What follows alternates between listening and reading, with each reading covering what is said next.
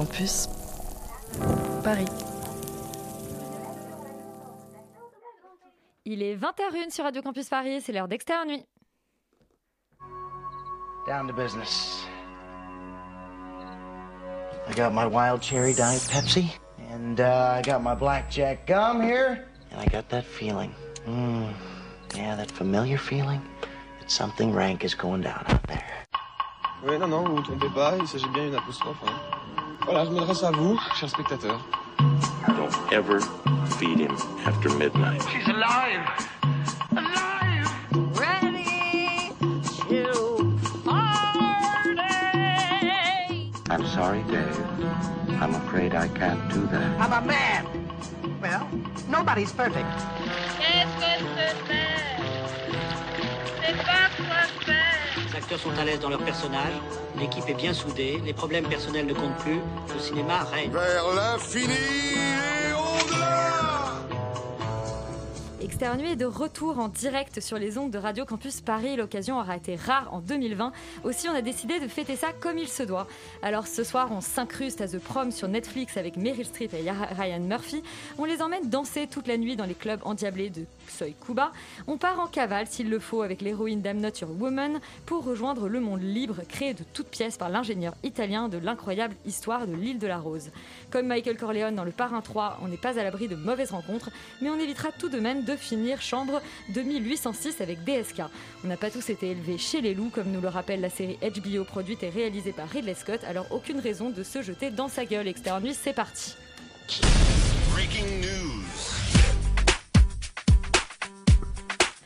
Et on retrouve ce générique, Léa. Ouais, ça fait plaisir, ça fait du bien. Et tu nous annonces une bonne nouvelle sur des gens ivres qu'on a plutôt bien aimés ici chez Extérieur Voilà, exactement. Pour vous euh, réconforter que les salles de cinéma n'est pas réouvertes euh, hier euh, comme euh, c'était euh, originairement prévu. Euh, je vous donne une bonne nouvelle d'un film qu'on avait validé chez Extérieur Nuit. C'est le dernier film de Thomas Winterberg, Drunk, que vous aurez le plaisir de retrouver dans les salles obscures euh, en janvier euh, si tout se passe bien. Euh, puisque le film vient de remporter quatre prix au European Film Award euh, 2020. Voilà, c'était le grand gagnant euh, de la cérémonie. Euh, et voilà, c'est quand même une super bonne nouvelle. là, c'est une très bonne nouvelle. L'autre personne qui nous réserve une très bonne nouvelle, c'est Steven Soderbergh.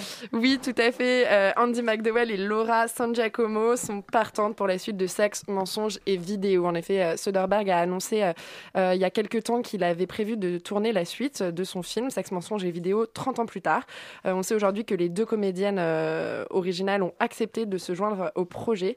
Il explique en gros que dans le scénario, dans cette suite de Sexe, mensonges et vidéo, euh, l'une d'elles a eu un enfant qui a à peu près le même âge qu'elles avaient dans l'original. Ce sera pas exactement euh, une, euh, une suite donc, mais plutôt une sorte de projection dans le futur de ces héroïnes. Pour le moment, on ne connaît pas encore la date du tournage ni le titre du projet, mais une chose est sûre, elle est en bonne voie. Il va tant mieux. On a une, une mauvaise nouvelle par contre, c'est le report du festival de l'Alpe d'Huez. Oui, mauvaise ou euh, bonne nouvelle, plutôt que d'adopter un festival en ligne, puisque vrai. le festival de l'Alpe d'Huez aurait dû se, porter, euh, se, se- se passer du 19 au 24 janvier prochain. Euh, il a été annoncé qu'il sera décalé du 23 au 28 mars 2021. Euh, on a toujours la même présidente du jury, l'actrice et réalisatrice Michelle Larocque. Elle sera accompagnée de Jeanne Balibar, de Joséphine Japy, de Ruben Alves et de la- du comédien Malik On a déjà eu un peu une présélection des courts-métrages qui seront en compétition à l'Alpe d'Huez, mais pas encore des longs-métrages. Pour rappel, la plupart des films qui sont sélectionnés à l'Alpe d'Huez ou reçoivent le label du, du Festival de l'Alpe d'Huez sont souvent des très bonnes surprises euh, spectateurs euh, par la suite, avec euh, beaucoup d'entrées à la clé. Donc je pense que c'est pour ça aussi que le festival a voulu décaler. Et peut-être que fin mars, les remontées mécaniques des stations de ski auront pu également réussir. J'aime bien quand tu vois la- le verre à moitié plein. Euh, et la news bonus euh, concerne eh ben, Tom Cruise. Exactement. Vous l'avez peut-être vu passer aujourd'hui sur les réseaux sociaux. Tom Cruise a pété un câble sur le tournage du prochain Mission Impossible. Il s'en est pris à un technicien qui, sur le set, ne portait pas son masque. Euh, le comédien, c'est une séquence quand même assez dingue qui est, qui est écoutable sur Twitter de deux minutes pendant lesquelles Tom Cruise hurle, mais vraiment hurle sur, euh, sur ce pauvre gars en rappelant que ce qu'ils font euh, en ce moment sur le plateau, c'est essentiel, qu'il y a énormément de personnes qui ont perdu leur travail, leur maison et que avec ce film, ça redonne du boulot à beaucoup de gens. Euh, bon, ça résonne un peu avec les manifestations qui sont en cours actuellement pour la réouverture euh, des salles de cinéma et, le fait de prendre un peu plus au sérieux le- les acteurs du monde de la culture. Euh, voilà, le, le coup de gueule de Tom Cruise qui a fait un peu euh, le buzz sur Twitter aujourd'hui. Il y a une autre info, Tom Cruise un peu insolite, et je voulais bonus vous, du bonus. je voulais vous quitter là-dessus, enfin finir ces news euh, là-dessus. Euh, elle va peut-être vous paraître évidente, mais il se trouve que récemment, Tom Cruise a aussi fait le buzz sur Twitter, puisqu'il a été accusé de porter des fausses fesses dans le film Valkyrie. Euh, une capture d'écran des dix, de- de- des dix premières minutes du film où il se penche en avant et, euh, et on voit euh, son, son, son derrière assez rebondi, euh, vraiment en, en full screen. Et le comédien s'est défendu, parce que c'est apparu sur Twitter il y a quelques jours. Ça a rapidement fait le buzz, où tout le monde y allait de son petit commentaire à savoir si Tom Cruise portait ou pas des fausses fesses. Et il a affirmé non, c'est bien moi. Ce n'est pas du numérique. Quand je monte mes fesses dans un film, ce sont bien les miennes. Et euh, j'espère que, que cette info vous mettra du baume au cœur ce soir. Euh, Enfin, en euh, cas, on va pas les vérifier. voilà, que On ça soit sur euh, sur la colère ou sur ses fesses, c'est un comédien qui donne tout. Et bah c'est beau. Euh, le premier film dont on parle ce soir, c'est I'm Not Your Woman de euh, Julia Hart, euh, film disponible sur Amazon Prime. On écoute la bande-annonce.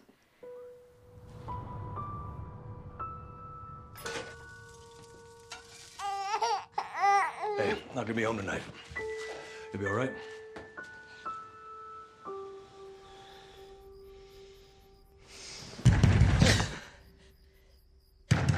Et j'écorche le titre, c'est I'm Your Woman et pas I'm Not Your Woman. Euh, Rita, de, de quoi il s'agit? Alors, c'est l'histoire euh, concrètement d'une jeune femme euh, qui, dès le départ, euh, ce que j'aime bien d'ailleurs, c'est que le film se lance rapidement. Dès le départ, nous annonce que elle est euh, mariée, que le mari euh, n'est rar- est rarement là et qu'ils n'ont jamais réussi à avoir d'enfant. Puis un matin, le mari arrive, il a un enfant dans les bras, il lui dit tiens, c'est notre enfant. Et il lui dit non, ce n'est pas notre enfant. Et il lui dit si, ce sera notre enfant. Et il part euh, pour la nuit. Euh, donc voilà. Et ensuite, il ne revient pas. Et pendant la nuit, euh, quelqu'un vient le toquer à la porte et dire euh, tu vas, enfin, dire à la femme, il faut que tu t'en ailles vite euh, parce que tu dois t'en aller. C'est comme ça. Prends le bébé, viens vite. Et ça devient un peu, encore une fois, un de ces films de, course poursuite où on- elle est poursuivie. Au début, on sait pas trop par quoi, par qui. Puis au fil du film, on comprend, on comprend un petit peu ce qui, ce qui se passe et pourquoi est-ce qu'elle doit fuir. Alors, c'est un film qui se passe, donc on nous dit jamais vraiment, mais c'est, je pense, dans les années 70, vu l'esthétique, et euh, c'est très très beau pour le coup. Je commencerai par ça en disant que c'est vraiment esthétiquement très très beau. Il y a des, des couleurs euh, bah, très vibrantes parce que c'est les années 70. Euh, il y a tous les, enfin, les costumes, et en plus sur euh, Rachel, euh, dont je vais peut-être écorcher le nom de famille, mais Brosnahan, je crois. Brosnahan. Brosnahan, qui euh, joue d'ailleurs dans The Marvelous Mrs. Maisel, et encore une fois, là, donc, dans un film d'époque où euh, en fait ça lui va trop bien de jouer dans des, dans des, des rôles d'époque parce que euh, les costumes sont trop beaux. Donc ça c'est pour l'esthétique, mais après euh, le scénario peut être un peu classique parce que c'est voilà un film où on a une fuite, mais euh, ça change un peu les codes parce que euh, on suit du coup une femme dans sa fuite avec un homme et euh, qui euh, concrètement va se sortir de- de- des emmerdes toute seule et qui va pas se faire sauver. Et vraiment j'ai vérifié pendant tout le film, il n'y a pas une fois où on- elle se fait sauver à part au tout début. Et euh, en ce sens-là, ça peut être très intéressant. C'est un peu cliché par moment et c'est un peu vu et revu. Donc il y a des moments où on a des longueurs parce que le film fait quand même deux heures et sur les deux heures, il y a des moments où on se dit ok, c'était pas utile forcément, mais ça reste pour moi seulement maladroit et des choses qu'on peut pardonner au film parce que c'est quand même très très euh, bien réalisé je trouve. Euh, en termes de, mise en scène il y a des plans trop intéressants. Il y a des, des, plans notamment dans une fusillade euh, dans une, dans une boîte de nuit qui sont trop trop beaux. Et puis euh, les actrices et acteurs jouent bien euh, c'est on a, tout un propos sur le, féminisme et, le- la place enfin le, le, le fait d'être noir aux États-Unis qui est trop bien fait euh, et qui est pas du tout euh, pâteau et comme un nez au milieu de la figure. C'est vraiment euh, dans la subtilité. Donc voilà le jeu est parfois moyen mais globalement très bien. Euh, la BO est super intéressante. Et euh, point que je voulais souligner, la tension dramatique. Euh, J'avais jamais pensé à ça, mais avoir un bébé dans les bras pendant le film, ça monte la tension, mais à un point, parce que même quand on veut se cacher, bah, il commence à pleurer. Et moi, ça m'a stressé comme rarement, et pourtant j'ai du mal à souvent être prise dans les scènes de suspense, parce que je, me dis au pire, enfin voilà, j'arrive pas à rentrer souvent dedans, surtout sur petit écran à la maison, mais là j'étais vraiment bien prise dans le suspense. Donc voilà, I'm Your Woman, c'est vraiment pas mal, et, euh, euh, je trouve que ça fait plaisir. Et ben pour partir en cavale, on évitera le bébé. Euh, Romane, toi tu retrouves euh, une de tes actrices, de tes actrices euh, fétiches Dans I'm Not euh, I'm Your Woman. Je n'arrive pas ce titre. J'ai envie tu peux pas être sa femme, toi. Ouais, non, exactement. Euh, oui, tout à fait. euh, Rachel Brosnahan, qui est pour moi le, le seul atout de, de ce film. En fait, euh, j'ai pas j'ai pas accroché du tout. Pour moi, c'est un peu comme cette année euh, 2020, c'est-à-dire que ça avait tout pour être génial et pourtant c'est complètement raté. Et encore, je trouve que on s'ennuie moins en 2020 que dans ce film. En fait, c'est le gros problème que j'ai avec I'm Your Woman, c'est que je me suis beaucoup beaucoup ennuyée. En fait, je, je suis un peu dure avec le film parce que j'en attendais beaucoup, mais en fait, l'idée d'un film noir qui euh, se passe dans les années 70 et qui suit la femme du gangster plutôt que le gangster, ça me, ça me séduisait beaucoup. Mais faut-il que l'histoire de cette euh, jeune femme soit intéressante? Or, c'est pas du tout le cas. C'est-à-dire que il faut attendre 1h18 pour qu'il se passe quelque chose euh, d'à peu près euh, stimulant et qui redonne un petit peu d'énergie. Euh, J'ai vérifié, oui, hein, 1h18, euh, le time précis, code. le time C'est code très là. précis parce que je me suis dit, c'est vrai que ça fait quand même un moment qu'il s'est rien passé. J'ai regardé, je me suis dit, ok, ça fait quand même 1h18 que je me fais chier. Euh, donc, je trouve ça, en fait, je trouve que c'est très dommage pour un, un film noir. Je trouve que, je- oui, le bébé, ça, ça, ça donne un peu de suspense, etc. Ça rajoute quelque chose, mais je trouve qu'ils s'en servent pas du tout assez et que pour un film noir, c'est pas assez pour être aussi euh, an- angoissé. En fait, comme je comprends rien, et c'est le gros problème que j'ai aussi avec ce film, c'est que la, femme elle-même, euh, donc Jean, le personnage principal, ne comprend pas euh, ce que fait son mari euh, comme métier. Elle comprend pas pourquoi elle doit fuir, etc. Et en fait, nous non plus. Donc, je suis pas du tout angoissée parce que je comprends pas grand-chose et que du coup, et notamment les personnages aussi, à part le personnage principal, à quelques moments, je m'y attache pas du tout. Il y a une rencontre un peu absurde, comme un. Je trouve qu'il y a un peu un Deus ex machina dans. il y a quand même des sauveurs. Il y a une famille qui vient un peu l'aider et on sait pas d'où elle sort, on sait pas ce qu'ils viennent foutre là. Enfin, voilà. D'ailleurs, on sait pas pourquoi le film se passe dans les années 70, ce qui me pose problème parce que je trouve ça très gratuit, si ce n'est effectivement ce que tu dis, qui est, que le- les, costumes d'époque vont très bien euh, à cette actrice. Mais euh, voilà, je trouve ça vraiment dommage en fait parce que sur le papier, c'est une super idée, notamment aussi cette idée de maternité forcée, euh, puisqu'elle elle est obligée, en fait, elle se retrouve avec un, gosse euh, euh, dans les bras et elle doit euh, s'en occuper non volontairement et elle doit fuir avec, elle doit le protéger, etc. C'est très intéressant, mais je trouve que c'est pas du tout euh, exploité jusqu'au bout. Donc euh, voilà, je trouve que vraiment euh, euh, l'atout principal de ce film, c'est Rachel Brosnan qui, je ne sais pas comment, est une vraie fée, arrive à bien jouer dans un film qui est quand même incompréhensible et à donner une vraie énergie au film.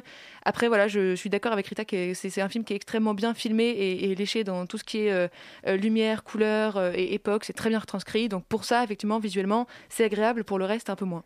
Bon, eh ben, on va regarder euh, I'm Your Woman, mais seulement à partir d'une heure 18. Euh, le film suivant, c'est The Prom euh, de Ryan Murphy, qui décidément euh, ne dort vraiment jamais. Bande annonce. Hello, Interweb. My name is Emma Nolan, and I'm 17. You might have heard about the prom in Indiana. I just want to go to prom like any other kid. All opposed. I know we all have stories to tell, and here's mine. Oh my gosh. Ah, Yuri, Ryan Murphy ne dort jamais, jamais, jamais. Euh, il est de retour cette fois-ci avec un film, euh, The Prom, adapté d'une comédie musicale. Tout à fait, une comédie, une comédie musicale qui, oh là là, parle de comédie musicale. Donc en fait, c'est un, le pitch est musicale. assez simple. Euh, quatre euh, acteurs de Broadway, plus ou moins médiocres ou on va dire euh, de seconde voire troisième zone, euh, décident pour relancer leur notoriété de venir en aide à une jeune lycéenne du, de l'Indiana qui est qui est homosexuelle et à cause de son homosexualité, le, le lycée où elle va, pardon, est un peu, euh, enfin, annule le prom, donc le bal de fin de, de fin de lycée. Et donc, il décide de se mettre un peu Parce dans peut ce. pas venir avec sa partenaire, c'est ça? Euh, Enfin voilà, elle peut, elle peut pas venir avec sa partenaire et donc euh, tout le monde est très homophobe dans cette Amérique-là. Donc forcément, ils annulent le prom et du coup c'est un peu un, un- un petit scandale sur Twitter et du coup ces quatre comédiens euh, et comédiennes vont décider de, bah, de voilà, de- de- de- d'un peu redorer leur propre blason en aidant cette jeune fille. Je trouve que le début du film est ultra prometteur parce que ultra cynique, méchant, mordant. Euh, Il y a énormément de jeux de mots, de références, de, de, de- blagues totalement scandaleuses, euh, à la fois euh, contre les gens de Broadway et contre, euh, contre les rednecks. Donc ça, tape vraiment des deux côtés et c'est assez réjouissant. Et on passe un peu sur la mise en scène assez plate, pas très intéressante euh, dès le début parce que bon, franchement, Ryan Murphy, à force de faire 18 séries par an, à un moment, je pense que en fait, il appuie juste sur un bouton et c'est un algorithme qui réalise. Et donc, ce qui se passe, c'est que le début est ultra jouissif, ultra prometteur, et puis tout ça peine quand même un peu à se mettre en place et Comme avoir un vrai rythme. Exactement. et, euh, et du coup, en fait, il y a des moments très bien, très drôles, qui sont généralement les chansons. Je les trouve assez marrantes. Je trouve que le- le- le- le- la chanson de Meryl Streep au début est extraordinaire. C'est-à-dire que Meryl Streep a vraiment. Alors, c'est Meryl Streep, euh, faut-il dire qu'elle est ex- exceptionnelle? Oui, sûrement. Mais euh, il faut le redire, il faut toujours le clamer haut et fort. Parce que par rapport à ses euh, camarades d'écran, elle est quand même nettement, nettement, nettement au-dessus. Nicole Et, Kidman, euh, Carrie Nico- voilà, alors, voilà. Et donc, il y a donc, voilà, Meryl Streep, génial. Euh, Il y a le moment de Andrew Reynolds, qui est un, un, un comédien de Broadway qui jouait dans Book of Mormon notamment, et qui du coup euh, a également une chanson incroyable. Et puis pour le reste, bah, il y a des dialogues, et ça c'est quand même un peu plus problématique, parce qu'ils sont quand même ultra premier degré, et on perd tout ce mordant, on perd tout ce cynisme, on perd euh, en fait tout ce qui faisait le sel de ce début de film, et ça se vautre un peu dans ce petit un peu neuneux, nunuche et cucul à praline. Et du coup, on a des personnages comme celui de James Corden qui pourtant a une histoire intéressante, mais qui est mauvais. Et, et, et, et- Nicole Kidman, dont on, on ne connaît ni le prénom, ni la profession, ni la carrière, ni ce qu'elle fait là, ni pourquoi elle chante, ni pourquoi elle fait des trucs. Donc c'est quand même un peu problématique. Et le problème, c'est que tout ça est quand même très très long, 2h18 pour, euh, pour un truc qui devrait durer 1h20 maximum. Donc en fait, voilà, si on aime bien euh, rigoler un petit peu euh, sur des chansons, ça marche. Sinon, ça ressemble quand même beaucoup à une pub Colgate. Et le reste, on pourrait On passer son chemin. passera. Euh, Est-ce que c'est les chansons de la comédie musicale originale Oui, oui, il me semble Ah, que oui. Ça explique peut-être l'écart entre euh, les chansons et les dialogues. Euh, Roman, est-ce que, euh, est-ce que tu avais envie, je sais pas, de- de- d'aller faire la fête à ce prom avec tous ces gens?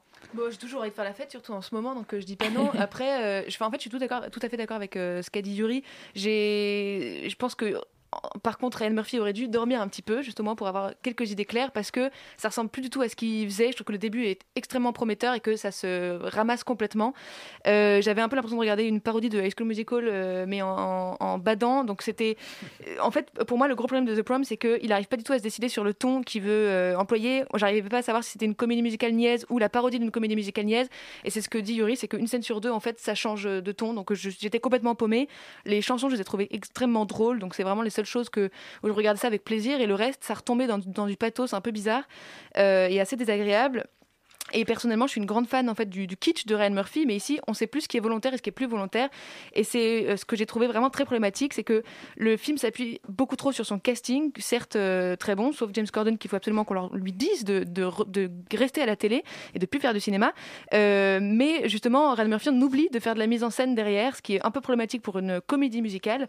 Et ça donne quelque chose de très plat et de finalement pas très Ryan Murphy qu'on connaît quand même pour, pour ça provoque pour tout ce qui, ce qui est choquant, ce qui est présent au début. Et donc effectivement, on, est, on a hâte, on est très enthousiaste. Et à la fin, enfin tout le reste, et c'est quand même 2h18, effectivement, il n'y a plus du tout de ça. Ça devient très euh, conformiste. Et c'est dommage parce que justement toutes les, toutes les chorégraphies par exemple passent totalement à la trappe à cause de la mise en scène et du montage qui est totalement incohérent et du coup on voit pas du tout le, en fait tout ce qui pourrait faire un peu le, sas quoi de, de ce film. Oui, exactement. C'est très frustrant du coup pour euh, les, les, les fans de Glee notamment euh, qui ont euh, connu euh, Ryan Murphy au Murphy sommet. à l'époque de Glee. Euh, Léa, toi, tu ne sauves Ouais, rien. mais je suis hyper contente que, que Roman elle mentionne Glee parce que je veux dire en termes de comédie musicale dans un lycée qui aborde des vraies problématiques de lycéens aujourd'hui, on pouvait quand même faire plus original que The Prom. Moi j'ai trouvé le film Surtout où quand tout on est est l'auteur de Glee. non mais surtout tout est cousu de tout est cousu de fil blanc vraiment il y a aucun mystère aucune tension aucune pression et puis deux yeux je suis désolée mais moi je n'y crois pas une seule seconde Euh, là elle chouine en disant ah ce serait tellement bien que dans l'Indiana on accepte que je suis homosexuelle nanana. je veux dire mais enfin t'es en quelle année tu vois en 1953 je suis d'accord qu'il y a après- non mais Ouais, reste, euh, bien sûr que l'Indiana reste un, un- un état conservateur bien sûr que Je crois que c'est une tout, histoire mais- vraie en plus. mais, mais la scène dans le centre commercial où il va leur dire euh, oui fait. euh, Jésus euh, Jésus tu choisis pas les péchés que tu fais enfin en fait je trouve que c'est pas du tout cohérent avec notre époque avec l'époque des jeunes sur les réseaux sociaux surtout quand on sait que la résolution va passer par une sorte d'appel sur les réseaux sociaux enfin bref tout est hyper euh, hyper cousu de fil blanc il y a aucune tension il y, a- vraiment rien. Quant à la mise en scène c'est ça c'est genre dès que j'étais un peu émotion bon bah on va tourner entre deux cerisiers euh, qui perdent leurs jolis petits pétales roses et là vous comprenez que c'est du romantisme. Enfin c'est nul. Et surtout, mon gros problème, c'est que ce que j'aime dans les comédies musicales, c'est quand les chansons nous révèlent quelque chose sur un personnage ou font avancer l'action. Là, j'avais vraiment l'impression que c'était genre, attention, maintenant, on va chanter. Là, là, là, là, là, on chante. Et puis après, la chanson est finie. Bon, allez, on reprend, on reprend de là où on avait laissé le problème. Et du coup, c'est ultra frustrant. C'est que même si les chansons sont bien, même si elles sont bien interprétées et tout, il y a vraiment ce truc où tu as envie de dire Ouais, mais bon, dans ce cas-là, je télécharge l'album sur Spotify et puis je prends le bus en écoutant les musiques et je me fais le film dans la tête. Non, mais c'est ça, c'est que si tu veux, ça, ça c'est l'inverse de ce qui est bien dans la comédie musicale. Et ce qui est génial dans la comédie musicale, c'est que normalement, les comédies musicales qui sont bien faites, tu n'as pas cette sensation que d'un coup, ah, on s'arrête parce que là, et attention les gars, concentrez-vous, maintenant on va chanter. Et moi, c'est vraiment le principal défaut et je ne vous recommande absolument pas The Prom. Il y a tellement d'autres comédies musicales extraordinaires à visionner euh, pour, euh, pour Revoir, apprécier ou, re- revoir. Et, et- et même, quitte à vous faire du mal, mais, mais, mais même si vous n'aimez pas la comédie musicale, mais même Jacques Demy, euh, Podane était récemment euh, critiqué par le masque et la plume en disant c'est kitsch, euh, patati patata, mais Podane c'est 10 000 fois mieux que The Prom et je vous encourage à revoir Podane de Jacques J'aime beaucoup cette comparaison. Rita, toi, tu es, tu es une grande amatrice de comédie musicale, Oui. comme Yuri. Oui, c'est vrai. Euh, D'ailleurs, c'est comme ça qu'on se connaît. Euh, les comédies musicales, c'est très très cool, mais euh, ici, euh, c'est moins cool. Mais je suis un peu moins fataliste que, que euh, euh, Roman et Léa, parce que l'histoire de base, moi, je la trouve intéressante. Je pense que ça aurait pu être très très cool. Euh, je suis moins d'accord sur les- le fait que ça se passe, que c'est pas crédible, parce que si dans l'Indiana, c'est pas parce que sur les réseaux je dis sociaux, pas on exactement voit- ça, mais c'est surtout le fait que tu as envie de dire aujourd'hui, il y a d'autres choses et tu aurais envie d'avoir Ouais, l'antagoniste qui va dire les, les personnes homosexuelles ont des bigger problèmes que juste de pas aller au prom. Et là, Oui, ça aurait été intéressant d'avoir mais- un vrai antagoniste qui venait les confronter là-dessus. Non, j'entends bien, mais en, l'occurrence, en l'occurrence, le le- l'histoire du film, c'est celle-ci. Euh, moi, j'ai noté juste certaines, des- enfin, il y a des citations assez marrantes, mais à part ça, effectivement, les dialogues sont globalement mal écrits. Euh, Enfin, moi, pour moi, c'est Broadway euh, sous crack. Euh, c'est vraiment, les, ils auraient pourquoi prendre des actrices? Enfin, d'accord, Nicole Kidman, elle savait chanter dans Moulin Rouge, et encore, elle était autotunée, mais aujourd'hui, Nicole Kidman ne sait plus chanter. Elle joue très bien dans les autres films, mais là, elle sait rien faire. Enfin, sa chanson, espèce de parodie de, de- des comédies musicales de Bob Fosse, c'est mauvais, mais mauvais. Oui, Meryl Streep est exceptionnelle, comme, par- comme partout et, par- et souvent. Mais euh, là, euh, le- donc, son rôle et sa chanson particulièrement est exceptionnel et c'est le seul truc qui, qui est hors du lot euh, par rapport au film. Mais sinon, euh, tous les autres sont soit autotunés, soit chantent mal. Et moi, ça, ça m'a perturbé parce que justement, j'adore les comédies musicales pour le film, mais aussi les chansons. Donc, à part euh, Not About Me, le reste, c'est mauvais. Les dialogues des jeunes sont écrits par des vieux. Et ça, ça me pose vraiment problème parce que j'ai l'impression de voir des. de- Enfin, ouais, hashtag lol. Non, ce n'est pas ça. Et. euh, si vous avez aimé la chanson Breathe, allez écouter la chanson Breathe de In the Heights. Voilà, ça c'était pour les trucs que j'ai pas aimé. Pour les trucs que j'ai bien aimé, bah Meryl Streep, hein, concrètement, c'est tout. Euh, c'est parce que c'est filmé. En fait, il y a une obsession de Ryan Murphy pour le rose, le, bleu et le violet néon. Et moi, ça me rend malade parce qu'il y a tellement d'autres couleurs jolies. Pourquoi se focaliser sur ces couleurs-là? Pourquoi filmer avec des coupes alors que c'est une comédie musicale où on est censé pouvoir voir les gens qui chantent et qui dansent? C'est le but. Et aussi les actrices et acteurs. En fait, je me réalise que j'aime pas du tout. hein. Euh, de- Il y a rien à sauver. j'ai juste Je vais la défendre, avait-elle dit. Non, mais en fait, j'ai juste Meryl Streep quoi, qui a sauvé le truc. Mais en fait, déjà, voir des adolescents qui ont 30 ans, ça n'est plus possible en 2020. Je ne peux plus voir une fille, on me dit elle a, elle a 15 ans. Non, tu n'as pas 15 ans. Marie-Claire rentre chez toi, tu as 30 ans, va, choi- va faire autre chose. Donc ça, ça m'énerve. Et ce qui marche, c'est que des fois, les scènes sont tellement absurdes et tellement dans le, le too much de tout que c'est marrant. Donc oui, c'est drôle. Les storylines sur le coming out sont parfois émouvantes, même si James Corden, encore une fois, je ne comprends pas euh, qui il paye pour avoir des rôles. Son agent, je pense que c'est Weinstein, d'autres d'outre-tombe, je sais pas. Enfin, euh, mais non, mais c'est pas possible. Il est dans des films, mais cet homme ne sait pas jouer, il ne sait pas chanter. Enfin bref. Et euh, Kerry Washington est quand même la plus belle voix de toutes. Et n'a eu aucune chanson, ça, ça me rend malade. Cette femme chante trop bien et elle n'a pas de chanson. Et en plus, c'est une act- super actrice, donc je comprends pas pourquoi elle a un rôle aussi nul, euh, qui est Eh hyper. ben, son, son rôle est pas mal justement. Je Ouais, trouve il est intéressant, c'est- mais c'est il- il dommage est résolution est genre euh, poète poète Oui, quoi. oui. Non, Ouais, mais enfin, quitte enfin, à voilà. faire un truc méta sur la comédie musicale, moi j'ai attendu la vanne sur Cats quand même pendant tout le film. Ouais, ça aurait été marrant. Mais enfin, pour conclure, juste, je dirais que c'était beaucoup trop long parce que je vraiment euh, deux heures et quelques, ça suffit les gens. On vous a déjà dit, les longs films trop longs, ça ne sert à rien. Donc, allez voir d'autres comédies musicales parce qu'il y en a plein, des deux très bien. Et tu nous as mentionné euh, Weinstein, et ben ça tombe bien parce qu'on va parler de DSK avec le documentaire de Jalil Lesper, euh, Chambre 2806. Operator 1505. Hi, um, Sofitel Hotel. I want to report a sexual assault. Who's the? It's one of our room attendants by one of the guests. Mr. Strauss Kahn is the head of the IMF. The world referred to him as the financial czar. He was likely to be the next president of France. C'est vraiment le futur président. Bon, on est des- de retour quelques années en avant. euh, En dans... avant, en arrière plutôt. J'ai dit quoi? En avant, en arrière, tout à fait. Sinon, on peut retourner vers le futur. On peut faire comme Robert Zemeckis, mais on va Mais peut-être pas non, non, on préfère retourner dans le passé euh, pour revisiter l'affaire DSK avec Jalil Lesper. Tout un programme. Euh, oui, tout un programme. Après, euh, c'est un documentaire donc en quatre parties sur Netflix qui font 45 minutes, donc c'est quand même assez long. Ça raconte donc l'histoire de manière générale de cette affaire DSK et comment elle s'est déroulée depuis, euh, euh, même un peu avant euh, la, fameuse scène dans la chambre d'hôtel euh, avec Nafissatou Diallo, puis ensuite quand on a commencé à découvrir un peu euh, les dessous des histoires avec... euh, euh, avec comment elle s'appelle avec euh, Tristan Bannon et euh, l'affaire du Carlton. Euh, donc c'est- voilà, c'est un documentaire assez classique et qui en fait s'attache essentiellement à relater les faits. Euh, tels qu'ils ont été vus et vécus par les protagonistes et notamment euh, alors on- n'interviewe pas DSK mais surtout en fait peut-être le témoin star qu'on voit dans qu'on voit dans ce documentaire c'est Nafissatou Diallo Non, et comment Jack Lang. c'est Ja- Jack Lang Ja- Jack. Euh, Jack Lang donc bref non mais Nafissatou Diallo du coup qui, qui parle un peu de de, de, de, de comment est-ce qu'elle a vécu l'histoire, etc. Et, et avec des, passages qui sont très émouvants. Euh, après, moi, moi je, je- je suis en fait finalement, quand on connaît déjà un peu l'histoire, parce qu'on l'a suivi, plus ou moins, moi en plus j'étais aux États-Unis d'ailleurs au moment où c'est arrivé, donc euh, évidemment tout le monde m'emmerdait avec ça. Euh, mais mais le, le comment dire, le, quand, on, quand on connaît les faits et qu'on sait ce qui s'est passé, je trouve que le documentaire apporte pas grand-chose sur euh, deux trucs qui moi me paraissent quand même assez essentiels et qui sont finalement pas vraiment abordés.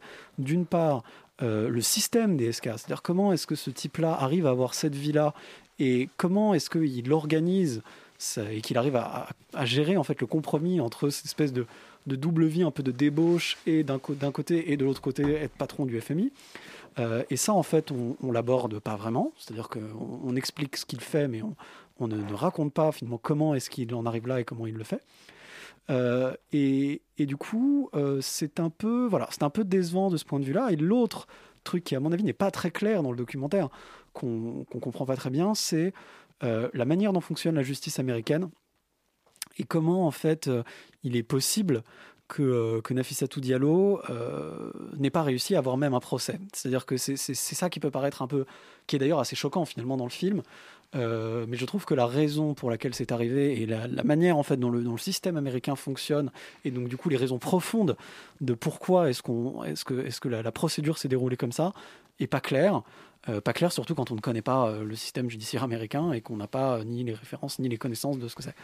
Donc voilà, moi, je suis un peu en demi-teinte et après en fait je, comment dire, je, je tempérerai un petit peu mes propos parce que la réalité c'est que ce documentaire je l'ai quand même bingé, c'est-à-dire qu'il est quand même assez bien foutu et que et qu'en fait on en veut toujours plus à la fin, on a toujours envie de savoir ce qui est, enfin il est bien monté, il est bien organisé et finalement euh, plutôt que d'essayer de raconter la vérité sur l'homme des SK, d'essayer de raconter sur le système, etc. euh, ce qui, à mon avis, est un peu dommage parce que je pense que sur une aussi longue période de temps, on pourrait s'amuser à aller chercher ça. Euh, on fait une espèce de, relatage de faits assez simple. Et voilà, c'est un peu décevant. Je pense que ça aurait pu être mieux, mais ça se regarde quand même assez bien. Donc, si, si vous ne savez pas vraiment ce qui s'est passé, si vous connaissez pas vraiment cette affaire autrement que par ce- des vagues souvenirs que vous en avez, ça peut valoir le coup. Rita, est-ce que toi tu trouves que ça vaut le coup? Bah alors justement, moi j'étais trop jeune pour euh, vraiment me souvenir de l'affaire DSK.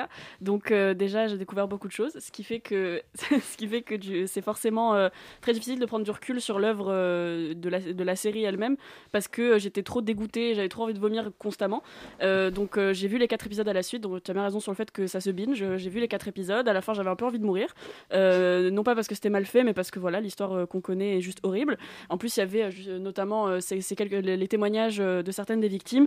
Et, euh, et voilà, à la fin, j'avais j'a- j'avais juste une impression de dégoût. Mais si on se concentre sur l'œuvre cinématographique en elle-même, ou sé- cinématographique, je sais pas, euh, je dirais que, en fait, moi, je, trace la, ligne entre une bonne et une mauvaise série documentaire au moment où on peut la transformer en podcast ou pas.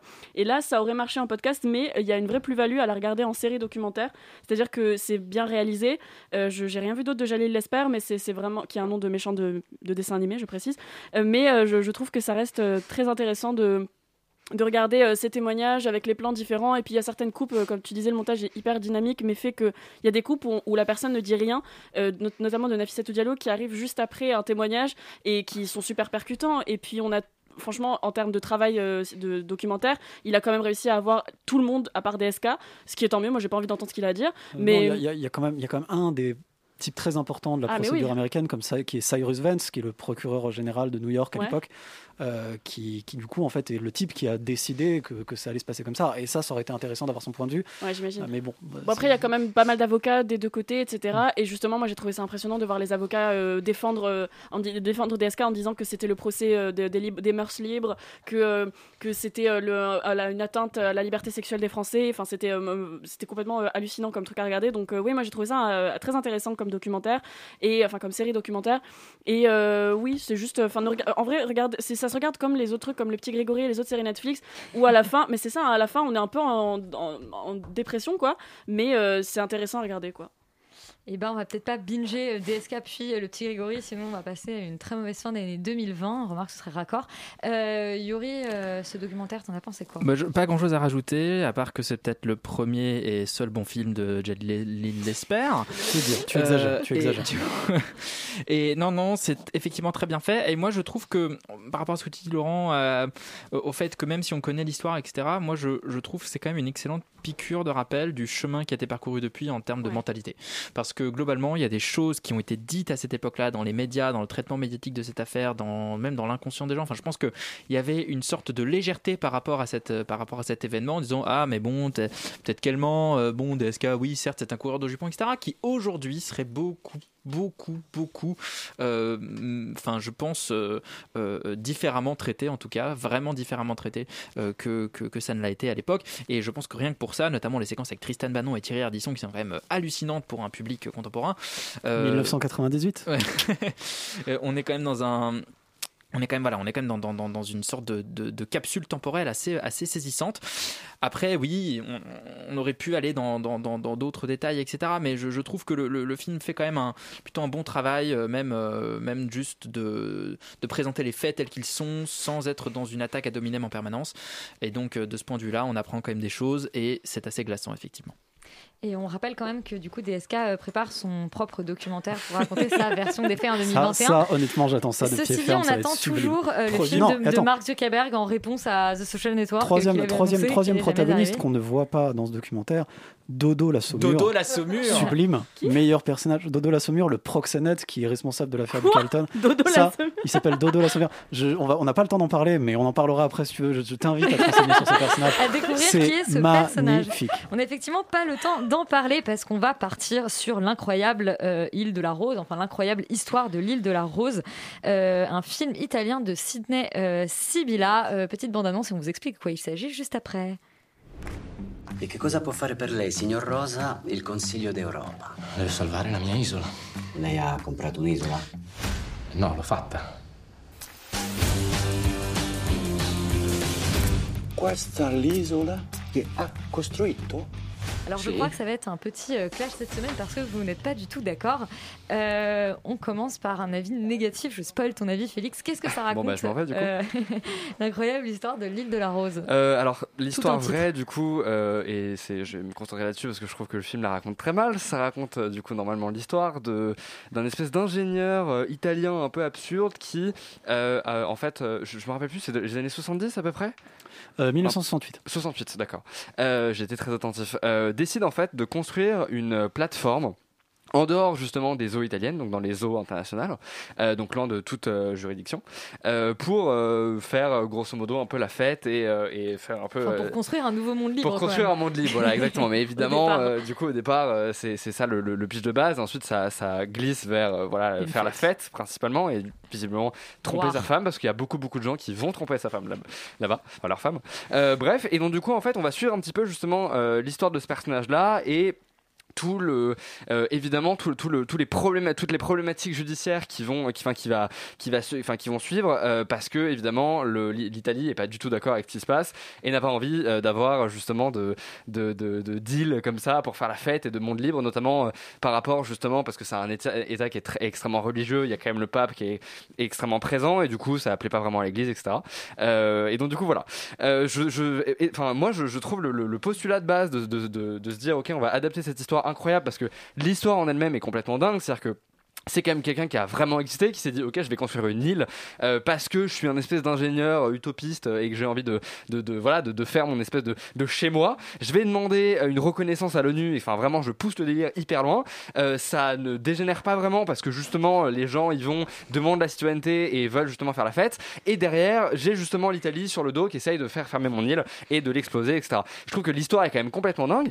Et le problème c'est qu'en fait euh, pour moi dans le film il manque quand même justement cet élément principal, c'est l'île. C'est-à-dire qu'à aucun moment, je trouve qu'elle est foncièrement mise en valeur. À aucun moment, on comprend vraiment justement le pourquoi du comment, comment elle est construite euh, concrètement, en fait, même techniquement, vraiment comment ça, comment ça fonctionne, comment les gens comprennent un petit peu son existence, quel, rapport en fait justement l'île a euh, euh, dans la population et en fait à chaque fois que justement tous ces éléments sont enfin plus ou moins justement abordé, c'est balancé dans des espèces de, de, de, moments ou de scènes où euh, tout passe par les dialogues et les personnages t'expliquent comment ça marche, ou alors des espèces de voix off tout pété qui t'expliquent encore une fois justement euh, le- le- l'espèce de répercussion euh, justement complètement absurde qu'a cette île par rapport justement aux, gens et en, Italie etc, etc et l'espèce de, popularité grandissante qu'elle obtient. Enfin toutes ces choses qui je trouve sont essentielles pour justement avoir quelque chose d'un peu d'un peu enfin qui, qui comment dire qui, donne envie quelque part à, à- à- à- de, de, de comprendre cette. Enfin, j'a- j'arrive pas vraiment à expri- à m'exprimer, c'est fou, mais euh, je- Qui pousse les gens à s'intéresser. c'est ça. En fait, je, je trouve que je trouve que ce, ce, ce- en fait, on va venir plutôt s'intéresser à des personnages qui, selon moi, sont extrêmement carica- caricaturaux assez antipathiques et n'ont pas vraiment d'intérêt. Typiquement, l'ingénieur qui construit cette île, je trouve que je ne comprends pas pourquoi on va, euh, en fait, au lieu de raconter cette espèce d'histoire de mec complètement absurde qui veut créer un nouveau monde, on va venir te raconter l'histoire d'un mec qui veut, en fait, repêcher sa zouze, qui l'a largué il y a trois ans. Et c'est vraiment des espèces de clichés comme ça, de, de films qui ne font pas attention Ouais, à leur le- scénario. Le même cliché que dans The Social Network, mais ouais. Oui, mais dans The Social, oui, oh, mais dans snap. The Social Network, en fait, c'est le principe et justement, ça va venir, ça va venir aborder toutes ces relations et Ouais. ce personnage, ça va creuser ce personnage de Zuckerberg. Là, on Ça a juste un espèce de. Zuckerberg bis qui est, qui est genre complètement pété euh, et on va venir justement essayer de, te- te- justement l'intérêt de The Social Network, c'est qu'à la fin, bah, il la pêche pas, alors que nous, bah, à la fin, ils finissent ensemble, c'est super, blablabla. Et puis il a créé un nouveau monde. et il a Martin créé un- Zuckerberg. Là, il se pète la gueule. Voilà, exactement. Enfin bref, c'est plein de trucs comme ça qui font qu'en fait, effectivement, c'est, je trouve qu'il y a, il y a pas de, il y a pas de- d'intérêt euh, vraiment à regarder ce, ce genre de truc parce que c'est mal réalisé, c'est super mal écrit et on va venir se focaliser sur les mauvais trucs. On va te raconter une histoire lambda alors que l'histoire est incroyable. Pourquoi? Parce qu'on te parle du- pas du tout de justement de cette île et de du, du concept en fait qui est intéressant de l'histoire. Donc subsiste pour toi le fait divers. Euh. Laurent, un peu plus pour toi sur l'incroyable histoire de l'île Oui, de la parce Rose. que, parce que, en fait, euh, euh, moi je vais le défendre. Alors après, je, je, je, je considère pas que c'est un chef-d'œuvre, mais bon, je suis un peu obligé de le défendre parce que je pense que tu exagères clairement ou enfin qu'il y a des trucs qui t'échappent euh, très concrètement. Euh, C'est ça, je- c'est parce que je suis trop bête pour non, mais c'est c'est film. pas, c'est pas ça. C'est qu'en fait, tu t'es passé à côté, en fait, tout simplement. Des deux, ouais. Euh, je, Ça va ensemble, quoi. Je pense que, en fait, le film pour moi, le film fonctionne euh, déjà parce que il, il a une espèce de de- enfin, en fait, en fait c'est une comédie. C'est-à-dire c'est quelque chose qu'on n'a pas vraiment dit, mais c'est que c'est- c'est c'est une comédie, donc c'est un film qui est assez amusant et qui est assez sympathique à regarder, qui est en fait une version. Faudrait que ce soit drôle. Non, mais il y a des- je suis désolé, il y a des moments qui sont vraiment marrants, hein, mais. euh, Bah, à part qu'il y a le sosie de Blanquer, ça s'arrête là. hein. c'est vrai qu'il y a le sosie de trompe Jean-Michel- sa femme sur C'est l'île. vrai qu'il y a le sosie de Jean-Michel. Blanquer dedans, et c'est très perturbant. Mais... Ouais. Euh, non, euh, le, film, le film en fait est une espèce de version italienne de euh, Good Morning England ou The Boat That Rocked euh, pour ceux qui l'avaient vu à l'époque, qui est un film assez sympathique finalement et qui raconte De l'histoire de, Curtis. de radio de Curtis, je crois, ouais, en effet, Ouais. qui a l'histoire, euh, raconte de, de l'histoire de Radio Caroline, qui est une radio pirate qui est au large de l'Angleterre sur un vieux cargo, etc. Là, on est un petit peu sur la même chose. Et en fait, ce qui, ce que le film arrive assez bien à mettre en scène, c'est comment euh, ces personnages, parce qu'ils en ont marre d'être emmerdés par, euh, par l'État, globalement, en fait, tout, tout bêtement, il y, a- une espèce de côté un peu anarcho-capitaliste, un peu bizarre, en fait, Ouais. derrière tout ça, et, euh, et qui Je montre construis bien. ma voiture, je Non, mets pas de plaque, voilà, ce genre de qui- petites choses au début. et qui montre bien et qui montre bien comment en fait les, les espèces d'utopies euh, des années 60 un peu hippie un peu un peu beatnik un peu euh, voilà comme ça euh, contre-culture alternative etc sont fondamentalement des, euh, des, des sont fondamentalement en fait des, des idées capitalistes c'est-à-dire vraiment une volonté de euh, euh, créer son propre petit monde à lui avec soi à soi avec euh, avec euh, justement pas trop de règles et donc pour pouvoir en fait jouir et vivre un peu comme on veut euh, sans avoir une quelconque contrainte qui vont en fait plus ou moins forcément avec l'existence d'un État. Et je trouve que le film met assez bien en scène ça et arrive en fait à certains moments, pas tout le temps, hein, mais arrive à certains moments, notamment dans, une conversation avec le ministre de l'Intérieur italien, à mettre un peu en lumière aussi l'espèce d'ego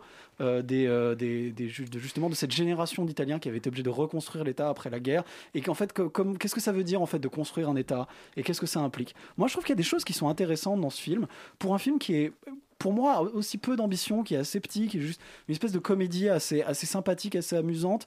Euh, et ça, je trouve que ça, ça fonctionne plutôt bien et c'est assez plaisant à regarder. Je suis assez d'accord pour dire que le scénario est un peu bordélique, il y a des moments où ça part un peu en couille. Je suis assez d'accord que tout n'est pas parfait. Euh, on peut quand même donner un petit big up à la, à la prestation absolument insensée de Non, mais ça, par contre, François Cluzet. qui, euh, Mais qu'est-ce qui se passe ouais. François- François- déterré, fallait pas. François, enfin, François ouais, Cluzet qui joue euh, tellement mal que j'ai jamais vu quelqu'un cabotiner. moi, depuis. je, moi, je pensais qu'il était doublé. Moi, je, moi, je Ouais, il n'ai a pas vrai vu quelqu'un autant cabotiner euh, depuis, euh, depuis, depuis Georges Descrières dans mon série chez. C'est-à-dire qu'on est vraiment à un niveau de cabotinage qui est inimaginable. Et je voudrais demander à Yuri de réouvrir son bureau d'orientation professionnelle, non pas pour supprimer euh, euh, François Cluzet de ce film, mais pour l'intégrer dans tous les films possibles, pour le voir le plus souvent possible cabotiner de la pire manière. Parce qu'honnêtement, c'est presque, presque, presque une joie en fait de le voir faire n'importe quoi. Après, voilà, le film a des défauts, le film n'est pas parfait, mais je trouve qu'il y a des trucs qui sont mis en scène qui sont intéressants et que les personnages, finalement, dans leur, pour, pour la plupart, pas tous d'ailleurs, parce qu'il y en a qui sont très mauvais, mais certains me touchent un peu dans leur histoire et dans la manière, ce qu'ils racontent. Donc, c'est un petit film Netflix sympathique. Euh, ça peut valoir le coup si on, a, si on a envie de regarder des trucs sur Netflix et qu'on n'a pas grand chose à faire. Voilà. Et ben, tu partiras tout seul, sans Félix en tout cas, sur, euh, sur cette île de la Rose. Félix reste à quai. Euh, en revanche, euh, il part avec Yuri pour Cuba. Euh, on va parler du film Seuil Cuba, le film. mec voyage, hein. Le mec voyage beaucoup. Euh, le film culte euh, qui ressort en version restaurée.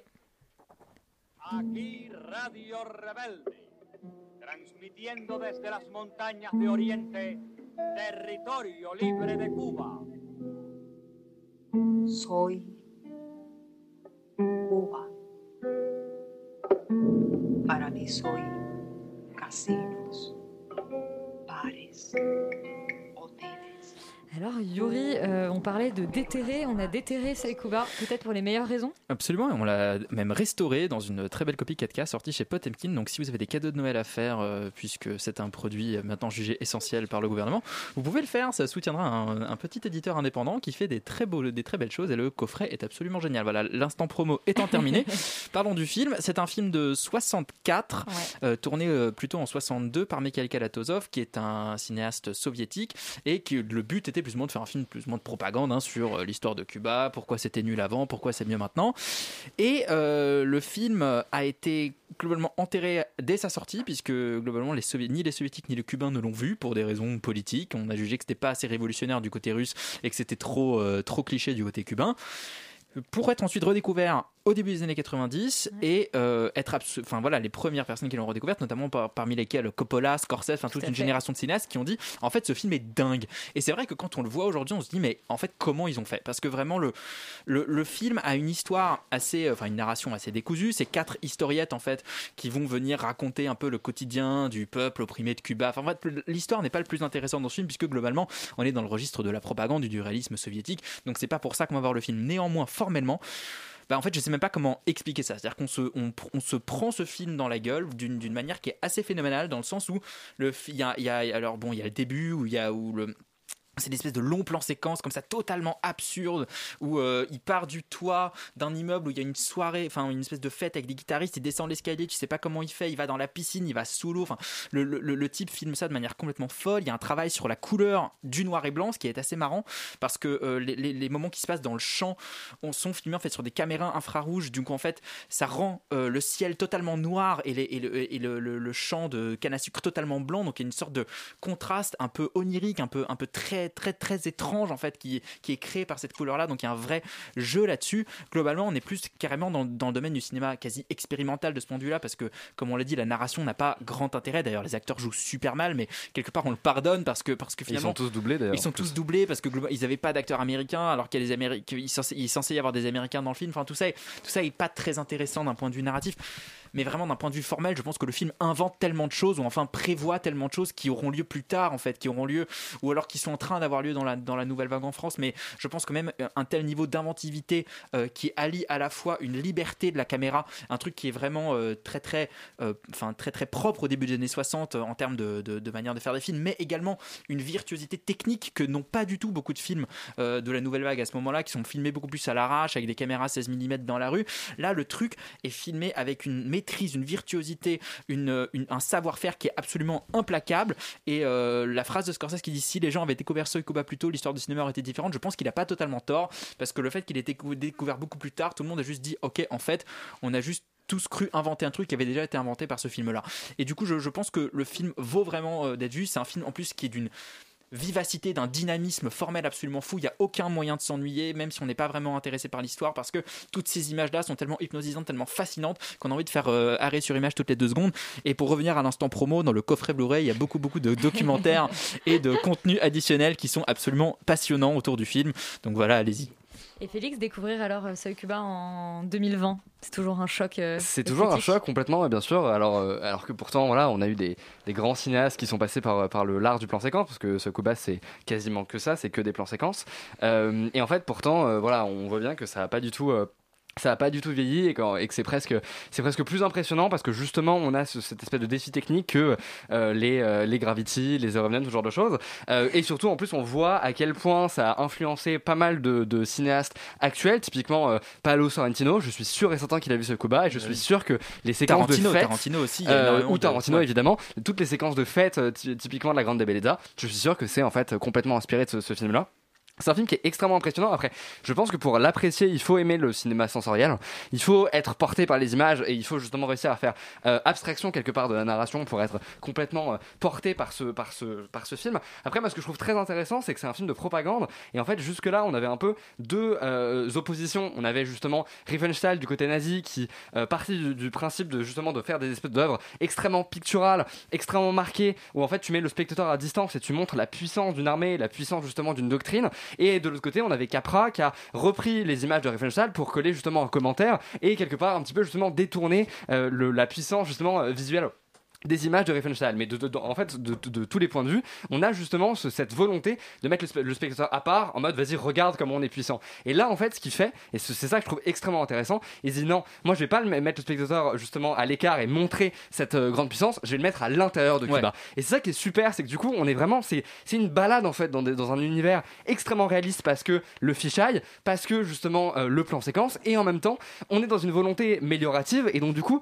tout nous, nous semble complètement irréaliste. Les gens sourient et regardent la caméra et applaudissent, et mais qu'est-ce qui se passe? En fait, je suis dans une espèce de cauchemar un peu halluciné, et ça qui est hyper intéressant, c'est que du coup, on a vraiment différentes ambitions en fait qui travaillent le film, et je pense que c'est pour ça d'ailleurs que le film n'a pas du tout été bien reçu, parce que justement, on est vraiment sur un espèce de demi-ton qui est très bizarre et qui est pas du tout euh, ce qu'on a l'habitude de voir quand on parle de propagande. Enfin bref, je pense que c'est un film qui est très intéressant qui est hyper important pour l'histoire du cinéma et même en règle générale pour, pour notre culture à tous et donc du coup je vous encourage aussi à le voir et à le découvrir dans ce super coffret Potnikin Bon bah achetez dis donc euh, ce coffret euh, pour découvrir Seuil Kuba.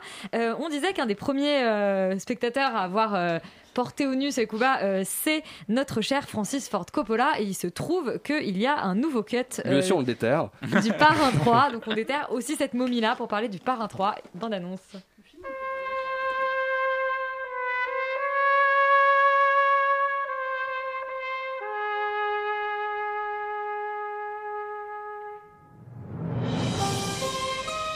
We've sold the casinos. We have no interest in anything illegitimate.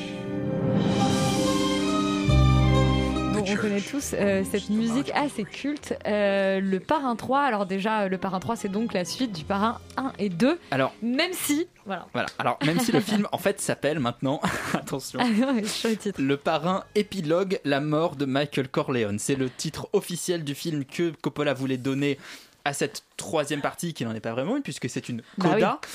Euh, ce à quoi la Paramount a dit non mon gars, on va appeler ça le parrain 3 parce que sinon personne ne va aller voir le film. Et le, ce film a effectivement un peu cette réputation de, ouais, de bête noire de la famille quoi, de, de sorte de du rejeton qu'on n'aime pas. C'est un peu le, c'est un peu voilà la troisième partie. Tu peux faire le 1 ou le 2, mais on te Euh, voilà, jamais si personne, le personne 3. te dira jamais je préfère le parrain 3. Alors effectivement, bon, euh, et donc l'histoire autour de ce nouveau montage, c'est que Coppola s'emmerdait en confinement et qu'il a du coup décidé de le remonter intégralement et de euh, retravailler également l'image, de le restaurer. Ça donne en fait un film qui n'est pas fondamentalement différent, mais qui opère euh, quelques choix qui sont assez significatifs et assez importants pour la réappréciation en fait de ce film-là. Puisqu'en fait, on arrive effectivement plus de 20 ans après la fin du deuxième parrain, donc Michael Corleone est vieux, il est, il est rongé par la, par la culpabilité, il s'entend toujours pas avec sa femme, il est plus ou moins une mau- des mauvaises relations avec ses enfants. Et euh, ce qui fait en fait la faiblesse un peu même de cette nouvelle, euh, de, cette, de ce nouveau montage, c'est que globalement le scénario n'est pas hyper bien foutu, la structure est assez bancale, mais quelque part on a l'impression que c'est pas ça qui intéresse Coppola. Ce qui l'intéresse, c'est de voir ses acteurs vieillir à l'écran, puisqu'on a en fait finalement des acteurs qui sont beaucoup, beaucoup mieux que dans les, que dans les deux autres parrains. C'est-à-dire que pour la première fois, enfin moi, quand j'ai vu le parrain 3, je dis en fait, Al Pacino, là, il maîtrise son personnage. Diane Keaton, elle maîtrise son personnage. Et c'est ce qui rend le film. Il leur a fallu trois films. Mais en fait, ce qui est assez frustrant, parce que quand ils, sont, quand ils font le parrain 1, ils ont 25 ans, 30 Ouais. ans, ils sont très jeunes. En fait, ils, ils jouent ça de manière assez instinctive. Et là, ils ont, tu sens qu'ils ont vraiment de l'expérience de la bouteille et qui et qui s'emparent vraiment de ces rôles-là. Et que et qu'il y a quelque chose d'assez euh, d'assez chouette, en fait, de les voir vraiment jouer et prendre du plaisir avec ces personnages. Et deuxièmement, le film est formellement quand même assez dingue. Alors là, encore une fois, ce sont les séquences dialoguées qui posent le plus problème, mais il y a cette extraordinaire séquence finale très très longue qui se passe à l'opéra où en fait Coppola fait de la pure forme. Il s'amuse, il va faire du montage, il va faire un, jeu avec la musique, avec ce qui se passe sur scène, avec ce qui se passe dans le public. Et vraiment, ça dure 25 minutes. On est complètement emporté, bluffé, ébouriffé par cette dernière partie du film. Ce qu'il opère en, en termes de changement de montage, c'est assez malin parce qu'en fait, il fait commencer l'intrigue du film beaucoup plus tôt. Dans la, dans la version précédente du Parrain, on avait 40 minutes d'intro un peu fastidieuse, on comprenait pas trop ce qui se passait, pourquoi il était là, etc., etc. Là, il prend une scène qui est en fait 40 minutes euh, après le début du film, il la met au tout début, et d'un coup, paf, ça change assez phénomène, enfin assez fondamentalement le rythme euh, de la première partie du film, et c'est assez marrant de voir la, la comparaison entre les deux. Et il change en fait la fin en en coupant que quelques secondes, et ça, je trouve que c'est le choix le plus intelligent qu'il fait en termes de montage, parce qu'en fait, dans le- bah, spoiler, bon, c'est un film euh, que Ouais. tout le monde est censé avoir vu. à la fin du dernier, du dernier parrain, bon, d'ailleurs, ça, c'est dans le titre, la mort de Michael Corleone, on le voit mourir. Et c'est d'ailleurs un moment assez pathétique, un peu ridicule, et qui, et Bah, qui comme la était- mort du parrain dans le 1. hein. voilà, qui est un petit peu appuyé et un petit peu bête. Et là, il- ça termine en fait sur un plan, juste sur le plan du visage de Michael Corleone. Et il y a cette idée-là de ce personnage qui est damné par sa culpabilité, qui sera rongé à jamais par sa culpabilité. En fait, il lui, il lui enlève en fait le bénéfice de sa mort. Il lui enlève en fait le, le fait de pouvoir mourir et de pouvoir quelque part faire la paix avec ses démons et faire la paix avec son passé. Et juste d'enlever cette, ces, ces dernières secondes-là, je trouve que ça donne à cette fin une, une nouvelle puissance, une nouvelle lecture que je trouve moi assez fascinante et assez passionnante. Dernier point qui a été modifié, c'est la colorimétrie du film en fait, puisque le, le, le parrain est connu pour avoir une image très dorée qui rappelle un peu les années 50 et ce dernier film qui se passe en fait dans les années 80 avait la même couleur. Ce qui paraissait un peu gênant parce que ça paraissait un peu anachronique. Et du coup, il a retravaillé l'étalonnage pour que ça ressemble à un film des années 70 en fait. Et du coup, on a beaucoup plus l'impression de voir un film du nouvel Hollywood plutôt qu'un film un peu euh, doré, golden des années, des, années 50. Et du coup, je trouve que c'est un parti pris esthétique qui est pas forcément euh, évident, mais qui est hyper intéressant parce qu'on a vraiment euh, l'impression de, voir une remodernisation du film, une relecture esthétique du film de la part de son réalisateur. Donc en fait, si vous l'avez jamais vu, je vous conseille de voir directement cette version-là. Ce sera moins mauvais que si vous avez vu euh, le premier. Et globalement, c'est quand même un bon film et il a été un peu euh, euh, critiqué à tort, je pense, par les fans. Et donc on vous encourage à voir peut-être les trois parrains. Euh, si vous- Sorti chez Paramount en Blu-ray. Wow. Yuri, ce soir, sponsorisé Ouais, Yuri par est sponsorisé ce soir. Euh, eh bien, on va parler d'une seule série ce soir, c'est Raised by Wolves, euh, qui est d'ailleurs créée par Aaron euh, Guzilowski. Euh, c'est produit et les deux premiers épisodes sont réalisés par Ridley Scott.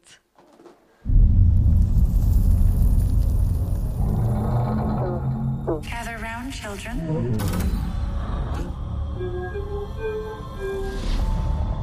The Earth was destroyed by a great war.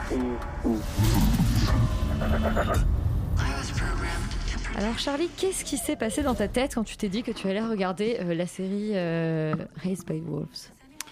Euh, comment, comment dire Je me suis dit, est-ce que ça va être aussi mauvais que Prometheus Euh, En fait, ça raconte l'histoire de deux androïdes, donc Mother and Father, qui euh, se retrouvent à s'occuper d'une tripotée d'embryons humains sur une planète euh, lointaine censée être déserte.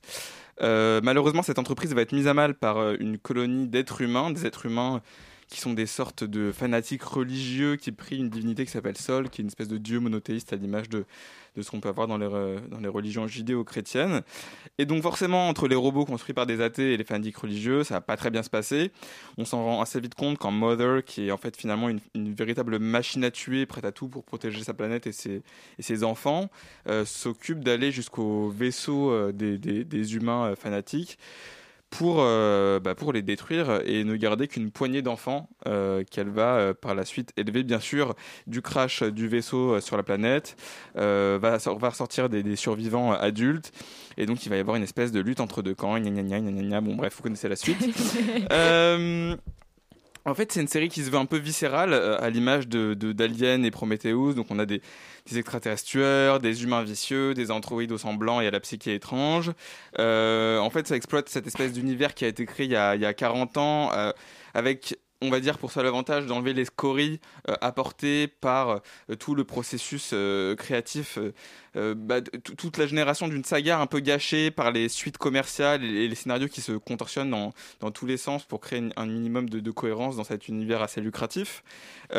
Après c'est pas quelque chose que je trouve c'est pas une série que j'ai trouvé très passionnante c'est une série euh, HBO du coup qui souffre un peu du même syndrome que Westworld. Donc c'est une espèce de saga euh, cinématographique mise à l'écran mais euh, où on s'ennuie euh, un peu. Bon bien sûr il y a toujours ce, truc un peu cool euh, pour les fans de SF des robots qui s'interrogent sur leur propre existence qui essayent de comprendre les humains qui se rendent compte qu'il y a des il y a des principes qui échappent à leur qui échappent à leur propre conception que finalement euh, euh, eux-mêmes vont arriver à un point où euh, ils vont développer une espèce de conscience et des choses qu'ils ne contrôlent pas. On a encore des antagonistes qui sont des êtres humains complètement fous, euh, complètement égocentriques, qui vont euh, toujours jou- jouer entre l'athéisme et la morale, entre la, la religion et la science.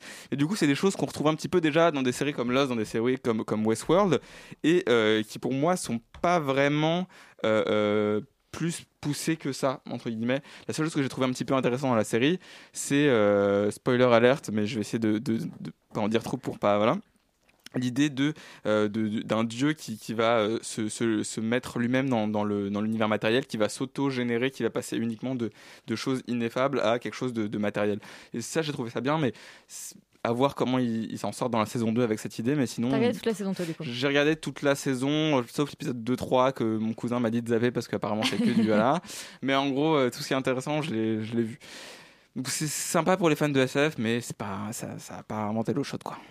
Euh, Félix, je te vois euh, au bord de la syncope quand on parle de. Race Moi, je pense qu'il faut déterrer François Cluzet et mettre Ridley Scott justement dans ce trou, parce que je pense que il faut vraiment qu'il arrête, euh, qu'il arrête de faire des trucs. C'est euh, infernal. Enfin, moi, je, vraiment, j'ai trouvé ça infernal. J'ai j'ai vu le premier épisode et je suis, j'ai pas continué tellement je- je- j'avais l'impression qu'on se foutait de ma gueule. T'as pas écouté Charlie, il fallait regarder. Voilà, il la fallait que je, il fallait, il fallait regarder la directement fin, en fait. 5, 6, 7, 8, Écoutez le 9, cousin de 10. Charlie. non, mais il y a peut-être il y a peut-être un twist Bon euh, final euh, qui, est, qui est hyper intéressant sur cette histoire de religion. Moi, le problème, c'est que, encore une fois, j'ai l'impression d'avoir vu cette série dix mille fois. J'ai l'impression d'avoir vu ces interrogations de science-fiction euh, dans. Tout- dans tous les trucs possibles et imaginables qui ont été faits depuis les années 80, j'ai l'impression que cette série a 20 ans de retard. Et d'ailleurs, je fais le même reproche à Westworld, euh, qui, je trouve, arrive 10 ans trop tard. Et, et là, vraiment, je, je- je n'arrive pas à comprendre. mieux. C'est déjà mieux, Mais elle a 10 effectivement. Euh, mais là, vraiment, je n'arrive pas à comprendre le- le- le- le- l'intérêt, en fait, de, de faire une espèce de série de, de- de science-fiction où tout le monde est habillé avec des espèces de tenues en latex euh, qui brillent pour faire genre on est des robots. Enfin, vraiment, c'est. Ah je- oui. je- je- esthétiquement et narrativement parlant, je ne comprends pas l'intérêt vraiment de, de cette série. Et en plus, je viens d'apprendre que c'est Ridley Scott qui réalisait les deux premiers épisodes. je pensais que c'était un tâcheron, mais c'est même pas une blague. Je ne comprends pas ce qui s'est passé. C'est-à-dire que j'étais là, mais qu'est-ce que c'est mal réalisé? Et en fait, c'est Ridley Scott. Donc, il a réussi à faire pire que Prometheus, visiblement. C'est possible. Alors, après, peut-être qu'il avait Fallait un peu moins d'argent. Je sais pas. Mais, euh, mais du coup, non, vraiment, je. Moi, j'aime bien Prometheus, donc. euh, Écoute, Thierry, je pense que tu- je vais te défenestrer. Euh, non, mais vraiment, je, je- je n'arrive pas à comprendre pourquoi Ridley Scott euh, fait une série où il reprend toutes les thématiques qui gangrènent son cinéma de science-fiction depuis 20 ans et euh, vraiment les, les traite de manière aussi euh, frontale et aussi bébête en fait. Parce que vraiment, ce truc de je, je prends deux androïdes, je les appelle euh, père et mère et ils ont des enfants et en fait, euh, je fais un espèce de, de, de pseudo-parallèle avec Romulus et Rémus et la Louve et genre mode, mais ah, c'est horrible, c'est hyper appuyé, c'est théorique et c'est pas du tout incarné parce qu'il n'y a pas d'enjeu, parce que ces personnages-là, c'est des espèces d'androïdes qui jouent les gens qui n'ont pas d'émotion. Bah, du coup, moi, j'ai pas d'émotion pour eux. C'est que des trucs comme ça où je me dis, mais comment c'est possible de, tomber encore dans, ce genre de, de, trou scénaristique et esthétique euh, de science-fiction? Vraiment, je m'interroge, je ne comprends pas. Et Charlie n'a pas la réponse. Oui, non, mais en fait, pour, pour moi, c'est les mêmes problèmes que, que- que- qu'une série de films comme Avatar, c'est-à-dire que c'est des trucs, ça sent qu'il y a quelqu'un qui a eu cette idée-là il y a, il y a Une série 40 de films ans. comme Avatar Oui, bon, euh, série de films hypothétiques. Je pense va euh, mourir on, avant, on- hein, on va dire que c'est le Covid. Et euh, le Covid depuis 10 ans avant le Covid. Et euh, non, non, mais pour moi, j'ai l'impression que c'est des choses qui ont été imaginées il y a 40 ans euh, par un esprit adolescent qui s'est dit le jour où j'aurai assez d'argent et le jour où Oui, j'aurai mais- assez de notoriété pour le faire, je le ferai. Sauf que bah, 40 ans plus tard, il s'en est passé des choses, mon coco, et il faut peut-être remettre ton scénario à jour entre temps. Quoi. Voilà. Et bah tant pis alors euh, pour euh, Ridley Scott. Euh, c'est déjà terminé. On vous donne rendez-vous la semaine prochaine pour une émission spéciale puisque euh, c'est notre émission de Noël. Ce sera euh, le top et les flops de la rédaction films et séries avec évidemment bah, on va se taper dessus. C'est ça qui est bien et on sera ivre comme tous les ans extérieur nuit. Euh, on se dit à la semaine prochaine et surtout restez sur Radio Campus Paris. Bonne soirée.